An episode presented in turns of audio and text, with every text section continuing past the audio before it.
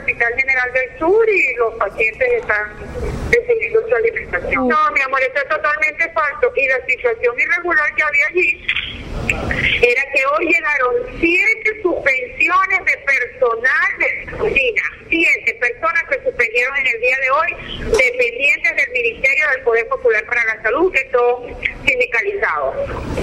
Fui hasta allá, ¿verdad? Hice acto de presencia y constaté, y, sí, pude contactar que habían siete personas que en el día de hoy casualmente se suspendieron y son pertenecen al Ministerio del Poder Popular para la Salud. Ahora, doctora, usted se... están sindicalizados.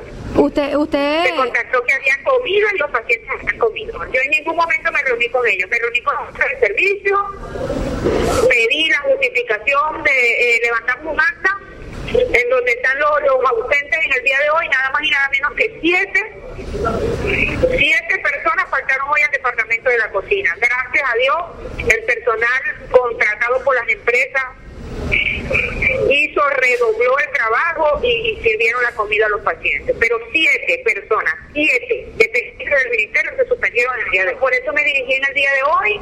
Estaba allá el cuerpo de abogados estaban todo el director, toda la gerencia del hospital y abogada de aquí, la directora de recursos humanos de acá y, vamos a investigar el caso.